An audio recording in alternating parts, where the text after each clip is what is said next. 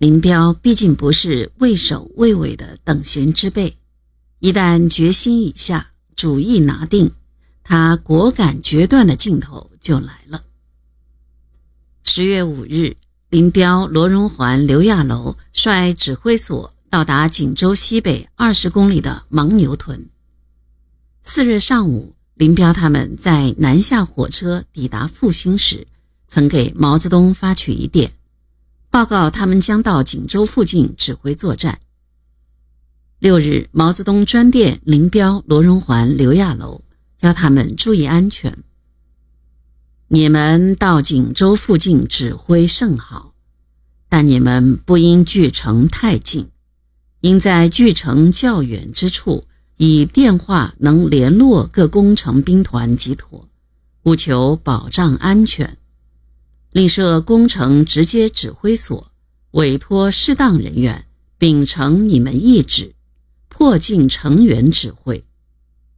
关切之情溢于言表。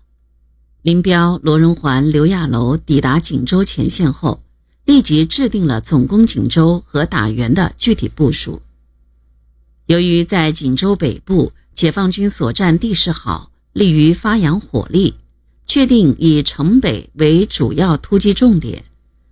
城北主攻方向因为有配水池、化工厂两个坚固外围据点，除第二纵队、第三纵队两个纵队负责攻击外，再把六纵的攻坚老虎第十七师作为预备队，归三纵指挥。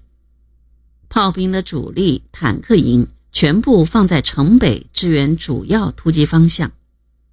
七纵、九纵仍由城南向北配合由北部攻城的二纵、三纵夹击敌人，八纵由东向西突击，攻入城区后，先将敌人分割包围，再逐个消灭。确定的攻击原则是大胆穿插，各个歼灭，先吃肉。后啃骨头，求得首先歼灭西半城敌人。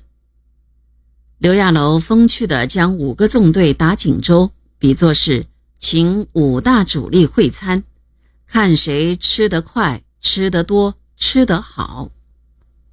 以第二兵团司令员程子华指挥四纵、十一纵和热河两个独立师，位于打鱼山、塔山和红罗县一线。阻击由锦西、葫芦岛方向增援的敌东进兵团，由五纵、十纵、六纵等部共十一个师，在新民以西以北地区阻击由沈阳出援的敌西进兵团，以第一纵队位于高桥附近为总预备队。从林彪、罗荣桓、刘亚楼来到锦州到十四日。在扫清锦州外围之后，东北野战军对锦州发起总攻的这段时间里，毛泽东关注的焦点是如何迅速拿下锦州。他要求林彪排除任何干扰，不要受外界任何信息所迷惑，坚定打下锦州的信心。毛泽东深知任何关于敌援军行动的消息都可能动摇林彪的攻锦决心。所以他一再强调，不要为这些消息所扰乱。十月五日，毛泽东就针对国民党正在从台湾海运孙立人的三十一军一事指出：该军虽为美式装备，但无作战经验，战力不强，而且十天内外难以到达。你们不要为此消息所扰乱而动摇你们的决心。唯需尽可能缩短准备时间，早日开始攻击。九日，锦州外围战展开。次日九时，毛泽东致电林彪、罗荣桓、刘亚楼说：“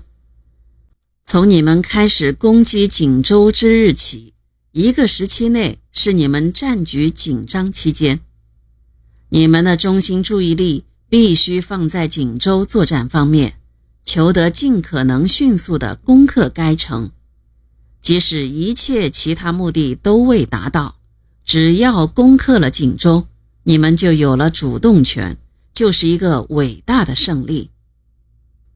在锦州作战的头几天内，东西援敌不会大动，你们要用全部精力助于锦州方面之作战。毛泽东的判断更加坚定了林彪、罗荣桓、刘亚楼夺取锦州的信心。